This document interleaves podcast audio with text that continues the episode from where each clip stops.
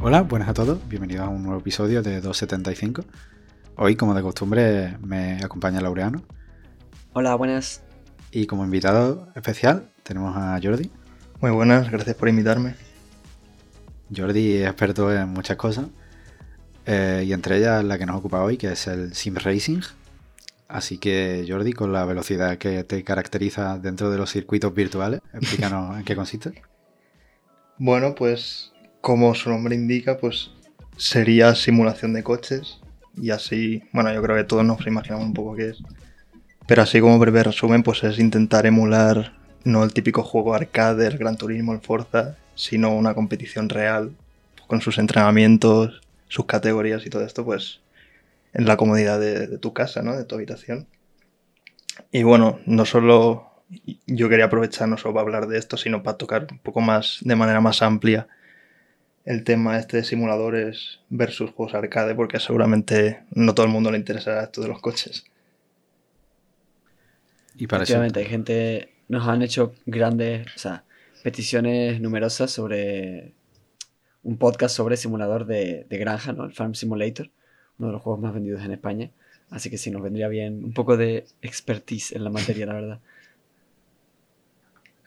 Claro, también está el Goat Simulator y el Eurotrack, y entre ellos muchos simuladores que son de generar interés, ¿no? Gran interés, algo que juega literalmente, creo que las cifras oficiales rondan el 50% de la población o algo así. Hombre, yo, creo que, el, el, Goat Simulator ese tuvo más popularidad que todos los simuladores de coches juntos. sí, realmente ha sido regalado en Epic incluso, ¿no? O algo así, no sé.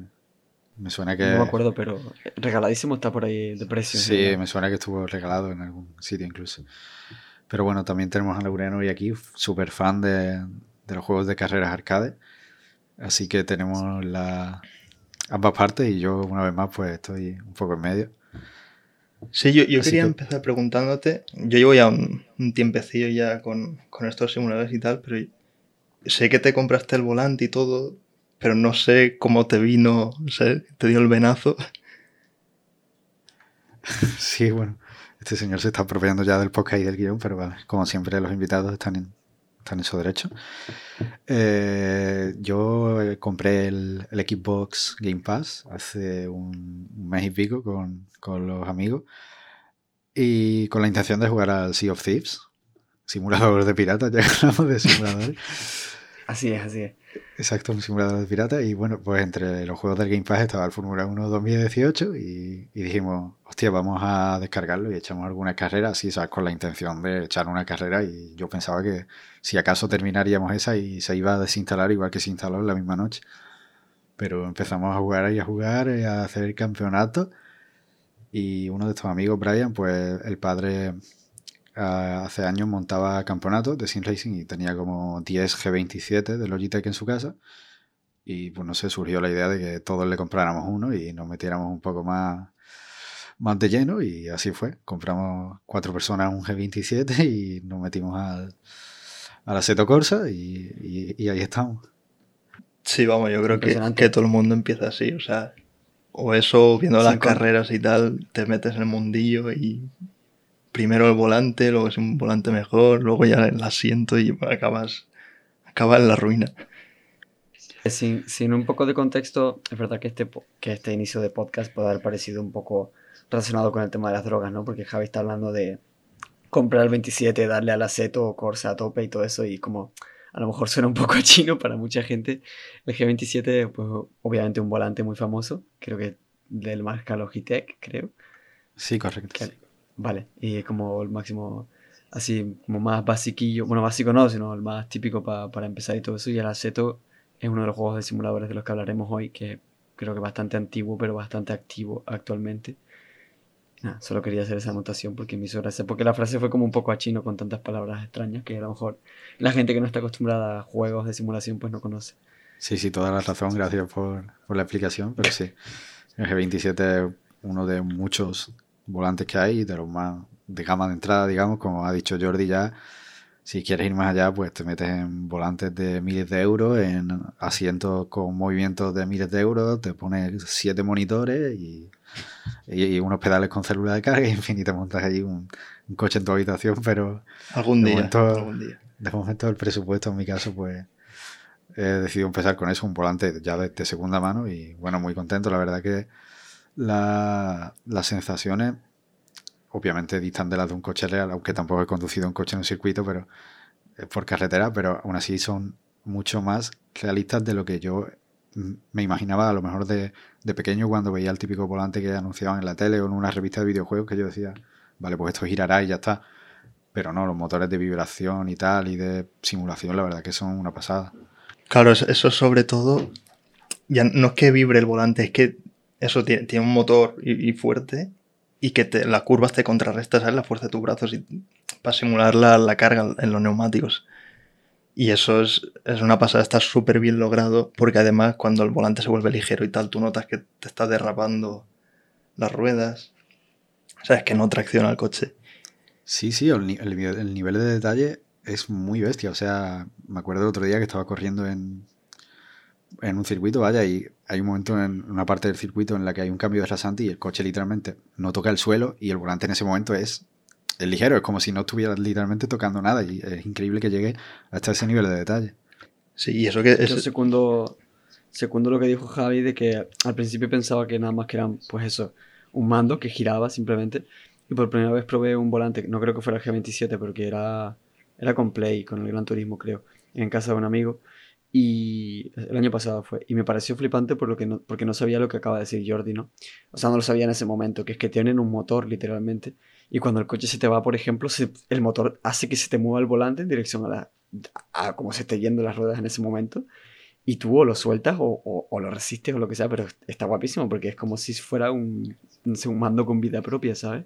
Sí, y, estamos hablando de eso, de, de volantes de gama de entrada que, no sé, te puedes gastar 100 euros y ya tienes esta experiencia que, que está a un nivel tan por encima de lo que es jugar con un mando no sé, yo lo veo algo también como muy accesible. ¿sabes? Por eso, unos 100 eurillos, un volante y pedales, y te puedes meter de lleno. Puedes estar en mucho tiempo hasta.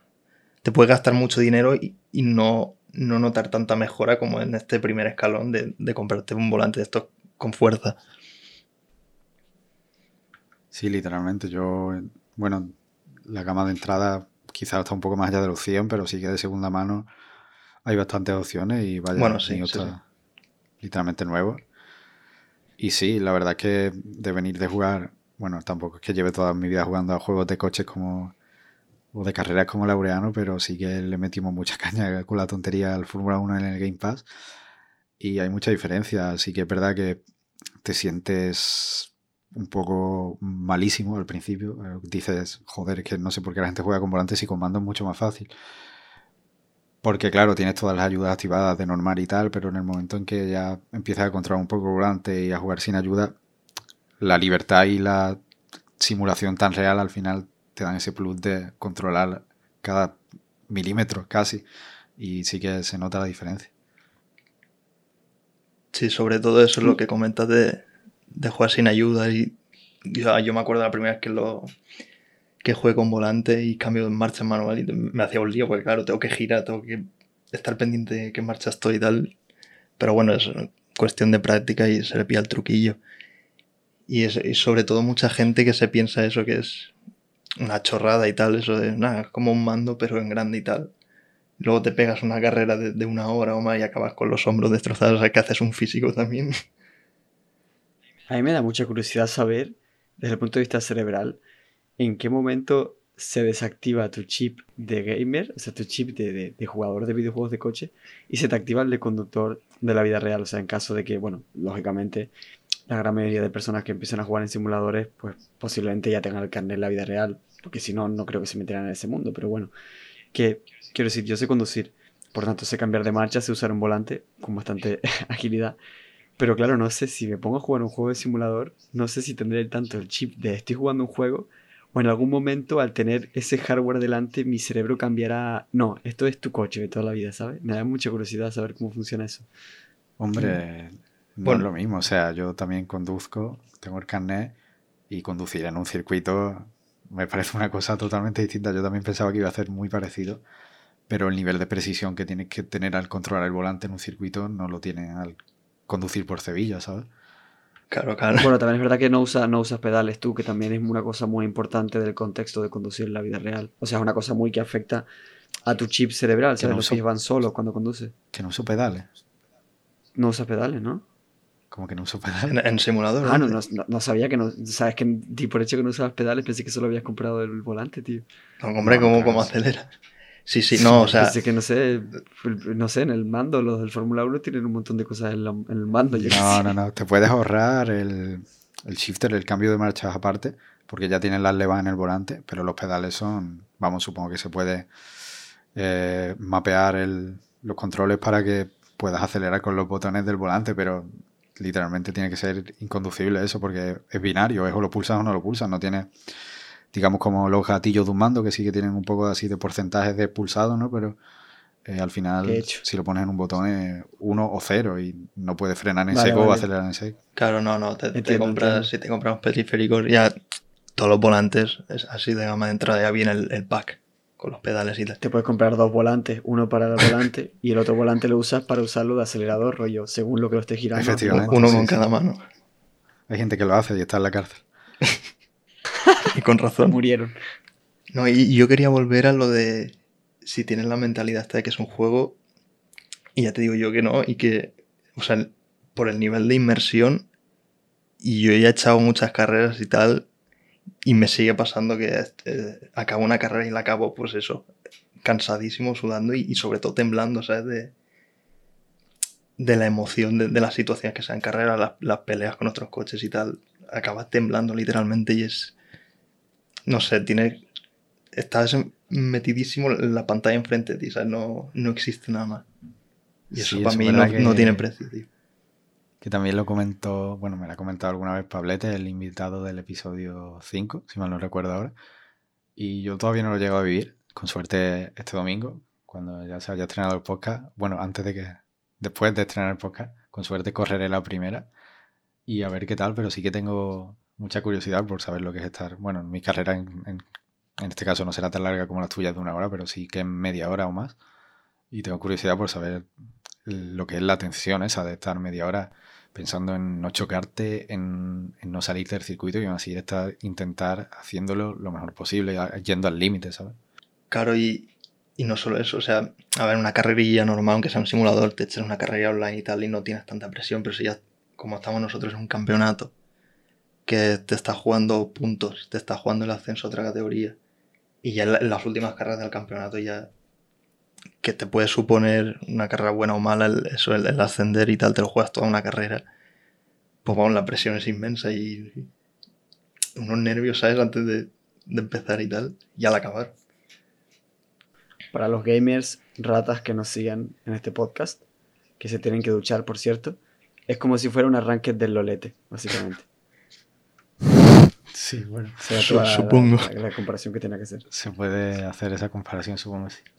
Así que bueno, Laureano, ya que volviendo un poco a lo anterior, eh, como un gamer eh, fanático Ajá. de los juegos arcade y habiendo probado el volante ya, como has comentado en casa de un amigo con anterioridad, ¿te genera curiosidad? ¿Lo probarías algún día o prefieres quedarte para siempre en los arcades donde te puedes chocar y no pasa nada? Y me- A ver, fanático como tal tampoco es eso.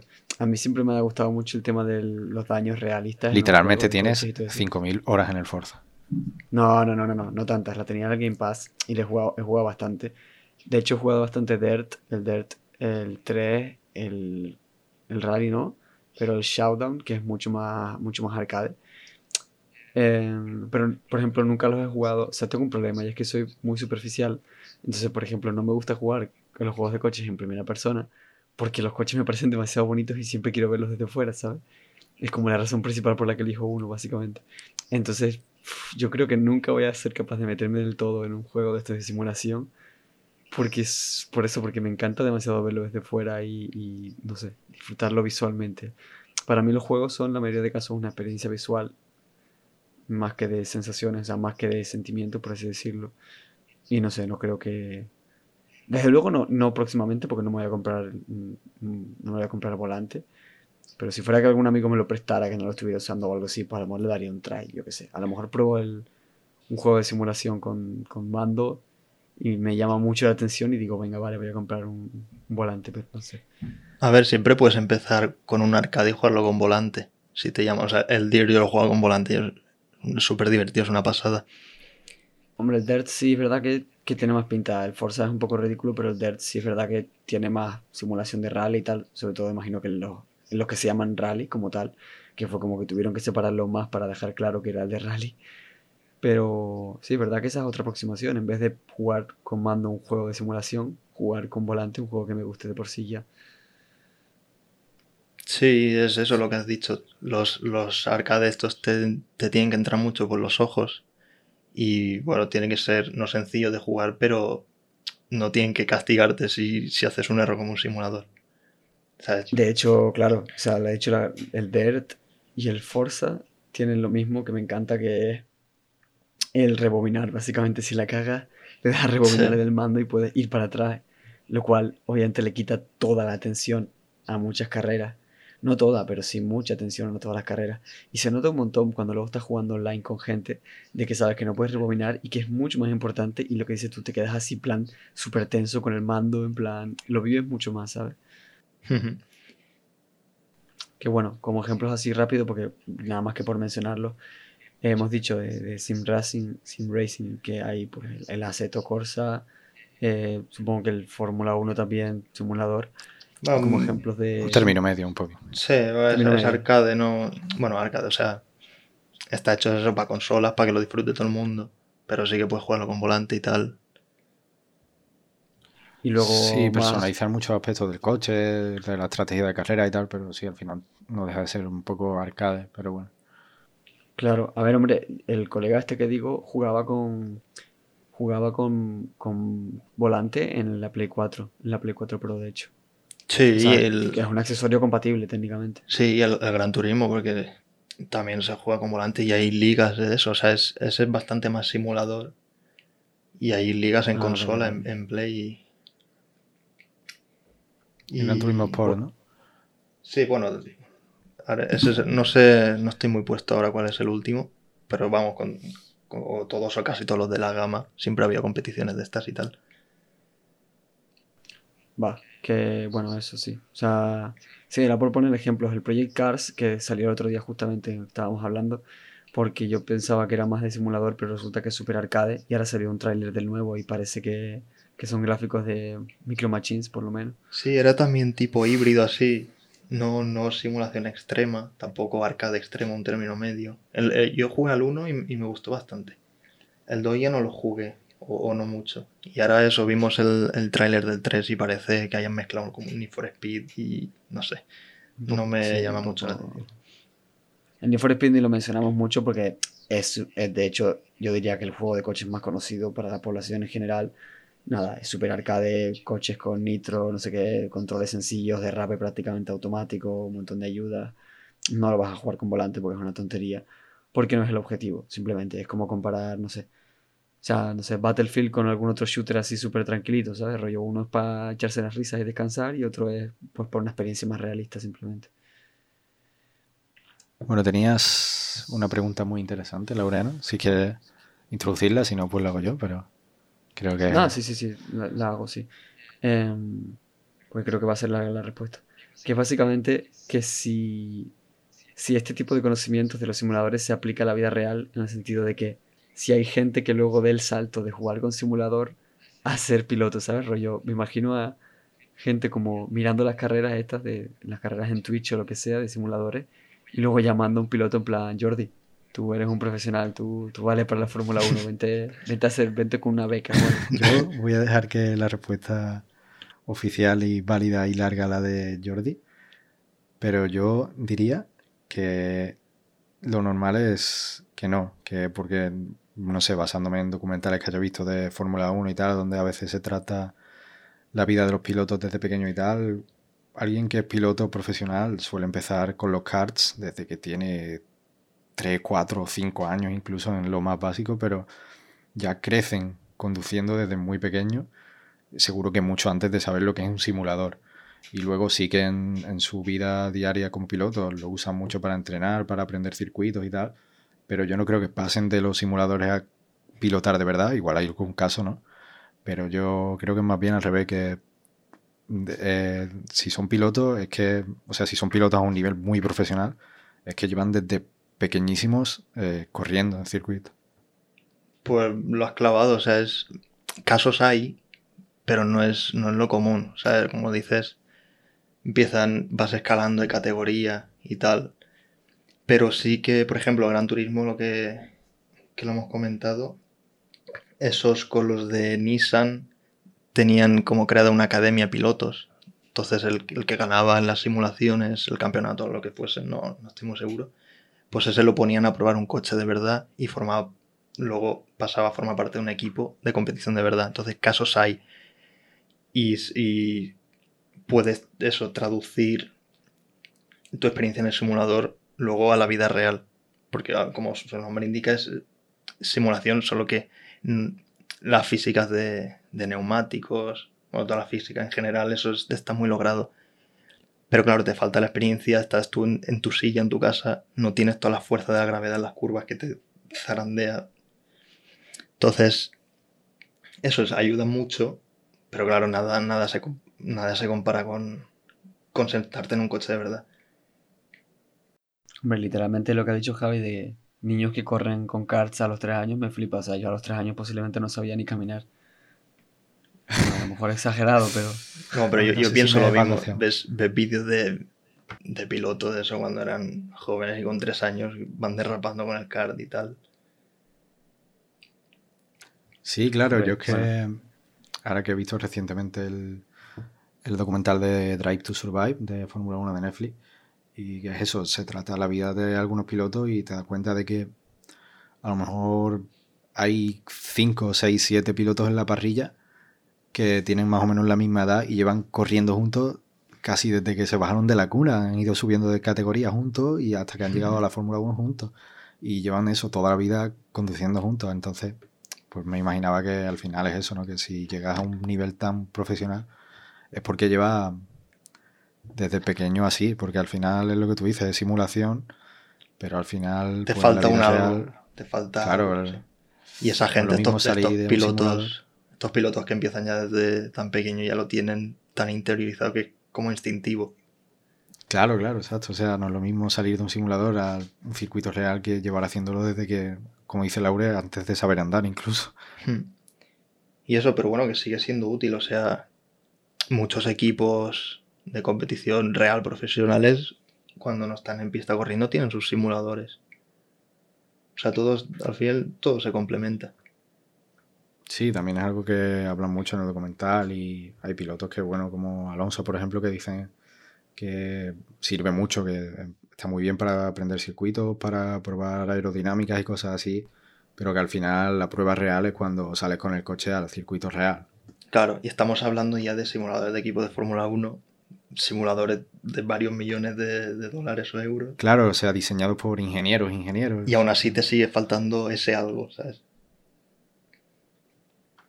Claro, al final no puedes simular la vida real, no quizá al mismo nivel de detalle que lo hace Watch Simulator, que sí es lo más parecido que te puedes echar a la vida real en, la cara, ¿sabes? Sí, eso, eso iba a decir que antes de pasar a los, a los otros simuladores, que, que, estaría guay que lo habláramos, iba a decir que mm, sí, o sea, que como último apunte del tema, que me resulta interesante que a mí posiblemente me resultaría aburrido. Es decir, a ver, tienes que entrenar y no puedes coger y llevar tu coche a la pista que te dé la gana para entrenar, por eso solo entiendo que usan simuladores, por lo que habéis dicho antes, pero es como que en verdad siendo corredor de Fórmula 1 real, se me haría como súper monótono de repente pasar a jugar con tres pantallas, ¿sabes? O sea, a ver, obviamente jugarán con un setup súper tocho, pero igualmente jugarán no, entrenarán con un setup súper tocho pero igualmente tiene que ser como súper de repente. Claro, pero es eso, o sea, no puedes estar moviendo el coche todo el rato y tal, y mm, no solo eso, sino cualquier curva que te salgas y estampes el coche, arreglar un coche de Fórmula 1 son millones y millones de euros, ¿sabes? No es como que a ti se te sale una rueda y la cambias por sí, 60. Claro, claro. Y vamos, no sé si, has visto, si tú, Laura, has visto alguna vez un simulador de Fórmula 1, pero tú imagínate no, no tan grande, pero bueno, como una pantalla cine, ¿sabes? Envuelta por tu campo de visión. Y como la carrocería del Fórmula 1, ¿sabes? Que, que incluso se inclina y se mueve. Juraría que pasaste una foto en plan de una vez, no sé si fue en el Mobile World Congress de hace un par de años, pero juraría haber visto una foto tuya justo metido dentro de un coche de eso de Fórmula 1. De Sí, te- tenían uno. Ya, pero eso es la versión super cutre. Ah, vale. Tú vale, imagínate eso, la, la parte frontal de un Fórmula 1 de verdad, que tú te sientas dentro con tus cinturones y todo, y una, eso, como una pantalla de cine que te, que te envuelve y que encima el asiento se mueve. Reacciona a eso, a la fuerza G. Lo tenías bien planeado, ¿eh? Estabas ya separando el cuartito y todo de, de tu casa. Sí, necesitaría otra casa. para meter Por eso. algo compró la impresora 3D para montarse un Fórmula 1. La casa, para montarse una casa nueva donde ponerse cuartos para cada simulación distinta. Estoy imprimiendo ladrillos. Pues podemos pasar a, lo- a los otros simuladores. Sí, yo personalmente la verdad es que no, no he jugado a, a otro. Ahora mismo que yo recuerde, igual sí. Ni al Farm Simulator, ni al Goat, ni al Eurotrack. Sí que es verdad que en el Assetto, ahora que lo estoy jugando, sé que existen muchas rutas, digamos, de, de turismo, de, ya no de competir en circuitos, sino de coger tu coche y hacerte una ruta de tranquileo. Y lo quiero probar, pero todavía no me he puesto a ello. No sé si Jordi lo habrá hecho. No, pero bueno, eso puedo comentar también. Claro, a estos juegos le puedes luego tú meter mods. Y, y es eso, aunque esté orientado a la simulación, a las carreras y tal, tú te puedes bajar un mapa, un coche, lo que sea, y eso irte tranquilamente, ¿sabes? A disfrutar de, de una ruta de estas. Pero no, no, yo no lo he probado. A ver, es que conozco, o sea, yo, yo realmente tampoco he probado ninguno de los así más famosos y tal. Eh, sinceramente, no me llama, o sea, si me llama poco los de coches, imagínate los de camiones. Literalmente me acabo de acordar que tengo el Train Simulator. Si mi padre escuchara esto, le daría un yuyu porque me lo regaló cuando era pequeño y lo he jugado muy, muy poco. Porque a mí siempre me han gustado los trenes. Pero el problema es que el juego es bastante monótono de por sí. Entonces lo jugué bastante poco, no sé si un par de horas nada más en Steam. Porque claro, no puedes chocarte ni nada, tío, son trenes. O sea, quiero decir, la diversión se va un poco al carajo porque Supongo que podrás descarrilar si lo haces extremadamente mal y cosas así, ¿no? sinceramente lo intenté muy fuerte y nunca lo conseguí. Pero no sé si tiene físicas de descarrilamiento. que Simulador de terrorismo. Encima, ese juego tiene como 500 euros en DLC o algo así, rollo. Cada tren se vende por separado y cosas así. Pero bueno, que no, no he probado los de camiones ni nada. Y el tren no me pareció demasiado frenético, la verdad. A mí. Creo que el. el- Dime, dime. No, no, di, di tú, di tú. A mí que el, el Eurotrack, el de camiones, eh, personalmente me flipa. O sea, no, no de que me guste, sino me flipa el, el fenómeno que es que eh, la gente lo juega y lo vive mucho y lo hace en stream. Y hay mucha gente viéndolo. Porque, Sí, o sea, entiendo que una carrera, como mencionamos antes, pues tenga su interés, tenga su atención, pero hay gente que se pasa horas viendo a otras personas conducir un camión simplemente de una ciudad a otra para hacer una entrega en X tiempo. Y hay gente que, que literalmente consume horas de contenido de ver a alguien haciendo eso y no lo entiendo personalmente. O sea, no, no digo que no lo respete ni nada, pero que me resulta raro, ¿no? A ver, es raro. Quiero decir, es que estoy viendo ahora en Steam, por ejemplo, el del Farming Simulator, y estoy literalmente viendo, el, o sea, el vídeo de... De hecho, está en directo ahora mismo. Eh, que está, el, el developer está jugando. Está literalmente con una máquina esta que recoge el trigo, ¿sabes? Que son como... El que es un malo en Cars, que es como un toro. Una cosechadora. es una Sí. cosechadora, gracias.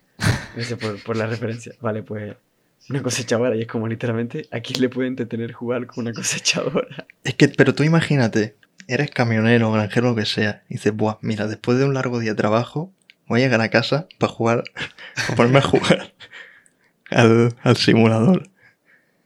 Sí, la verdad es que me lo imagino, es una situación muy realista. La típica granja en la que tienen montado un cockpit con, con camiones, pero sí. No a sé, ver, es eh, que está, cla- está claro que hay una gran diferencia entre... Hay como dos grandes grupos de simuladores.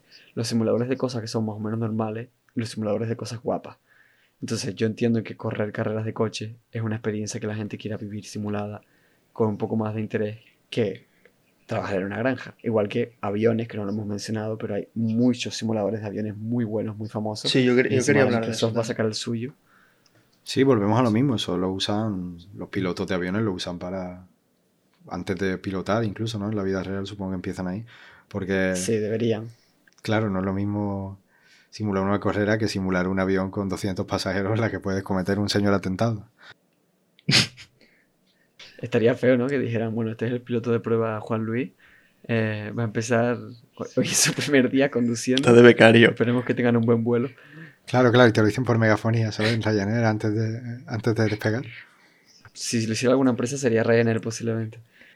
No, pero guay, yo encontré, ahora que el tema de aviones y tal, no me acuerdo cómo se llama el simulador, pero hay uno también que es- súper serio y tal, y, y lo que dice la gente, me he visto algún vídeo de YouTube y tal, lo que dice la gente es eso, que te aprendes, o sea, el avión es, es modelado y todos los botones y los paneles, igual que los de verdad, y que si sabes despegar uno en, en el juego, en el simulador, lo sabes despegar en la vida real pero no me acuerdo ahora del, del nombre. Pero vamos, es una pasada y es, es, es eso, es muy serio. Tú te tienes que comprar, ¿sabes? Tu avión y aprenderte el avión y tal. Y la, secuencia de despegue y tal. Te puedes estar 15 minutos para arrancar el, avión. Y eso, o sea, a mí me, me fascina mucho, pero a mí no me entretendría eso, o sea. Este nivel de eso, para despegar tiene que estar 15 minutos y tal. Y eso son las cosas que me vería en vídeo, porque lo puedo ir pasando, no puedo ir saltando pero nunca lo jugaría. En cambio, el de coche, pues yo me siento en mi silla, entro a una carrera o me pongo a practicar y eso ya es emocionante. Claro, es más, es contenido más, es entretenimiento más instantáneo, obviamente, es diferente. No sé, es, es objetivamente más frenético que arrancar un avión. Sí, requiere una, bueno, una curva de aprendizaje menor, ¿no? Porque no es por desprestigiar a los pilotos, pero al fin y al cabo, pues tienes, tienes tu volante, tienes tus pedales y, y tu práctica, tu técnica y algún botón más, pero no es como un panel de un avión que tiene 555 botones y te los tienes que saber todos y Claro, o sea, muchísimo. Me fascina por eso, porque técnicamente es impresionante, pero ver a un tío pulsando botones, ¿sabes? Es como el, el, el arma, ese lo habéis jugado, ¿lo conocéis? Los simuladores militares. Sí, sí, es verdad, es verdad. El sí. jugador de IZ, que era un monstruo, el Sí. arma como tal, ¿no? Pues yo igual, yo, yo me veía vídeos del arma y tal, y de, de gente que hace misiones. Claro, están un rato antes de la misión haciendo grupos, llamándose en canales de radio, una organización increíble. Y es eso, me, me fascina, me parece guapísimo. Pero luego me bajé el juego, me puse a jugar, y es que no lo aguanto.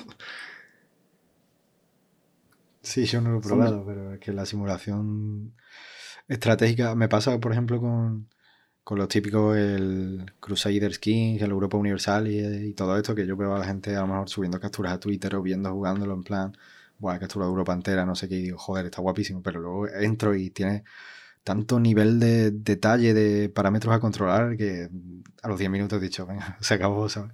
Te pierdes, es que no sabes por dónde empezar.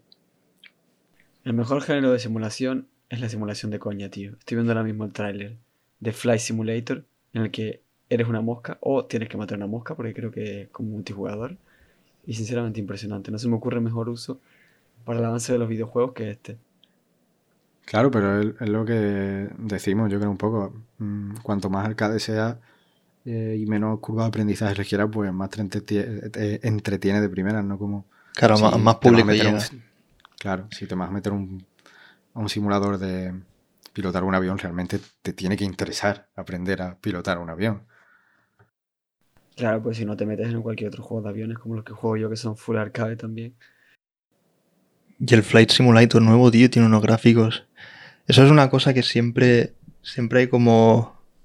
No tienes que como equilibrar la balanza. Si es simulador, todo el dinero, el desarrollo, el tiempo va a las físicas y tal, y luego los juegos se ve bastante mal. Los arcade y tal es al contrario, ¿sabes? Pero es que el Flight Simulator, o sea, el mapa va a ser impresionante, se ve increíble, y encima yo creo que es eh, eso, el realismo de siempre. El Flight Simulator es el que comentabais de Microsoft, ¿no? Sí, que va a salir uno nuevo ahora. Se supone que el mapa va a ser literalmente el mundo entero y encima está hecho con eh, fotos de satélites reales de alta definición. No sé cómo van a ser el 3D, bueno, como lo hace Google, no sé, con temas de satélites también de alturas y demás. Pero literalmente el mapa es el mundo. Y los gameplays que han salido por ahora, o las imágenes, mejor dicho, porque son estáticas, son increíbles, literalmente. Es una pasada. Y, y dice, no, bueno, es que, claro, a ver, el avión vuela alto, no hay mucho detalle en el suelo, pero es que las nubes y todo. Es que, es que, es que no lo haya visto, es que tiene que ver el vídeo. Creo que había un vídeo, no solo fotos. Creo que sí, sí, sí. vamos, ese vamos, tipo de simulador que creo que a alguien le apetecería probar por mera curiosidad, ¿sabes? Simplemente porque es como un disfrute visual como el que ve una película. Es que es eso, es- lo tiene todo. No sé, yo, yo no entiendo, no sé qué, cómo se comparará con otros simuladores, si es más realista, menos realista, pero vamos, siempre ha sido eso, un simulador complicado y realista y tal, y era encima con unos gráficos de la leche. No sé si, si queréis, que me acabo de acordar ahora de nuevo, es que de verdad. Eh, si queréis comentar algo sobre el, sobre el Goat Simulator que tú dijiste antes, Jordi, off podcast, que te lo has pasado bastante bien jugando. Goat, Goat Simulator es el que eres una cabra, para los que no lo sepan simplemente. A ver, no sé, no sé qué quieres que diga, o sea, es tan absurdo. Sí, Pero vamos, de simulador tiene poco, ¿no? Porque Claro, o sea, lo que- la, la lo que coña. haces ahí no tiene nada que ver con lo que hace una cabra realmente. Claro, claro, esa es la coña, como lo que decíamos antes también, ese que, que decíais que iba a salir el simulador de paloma. Dios, ya ves, ese, tengo que encontrar el tráiler por ahí, lo que sea, porque ansiosísimo. Pero vamos, es la risa, tío, eso sí que es absurdo.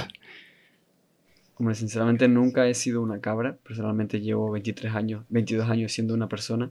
Así que no, No- no- no podemos comparar, una cabra. Pero el juego en sí es muy divertido, o el simulador es muy divertido. Se puede hacer prácticamente lo que sea. Quien tenga un par de céntimos que quiera gastar en algún juego, que se compre eso porque es la risa. Y bueno, yo creo que con esto en realidad podemos ir cerrando porque mi objetivo, mi único objetivo del podcast era tener una excusa para mencionar el Goat Simulator, que no iba a encajar en ningún otro tema que no fuera esta tapadera de los simuladores de coche. y espero que, no sé, que os haya gustado el episodio en general.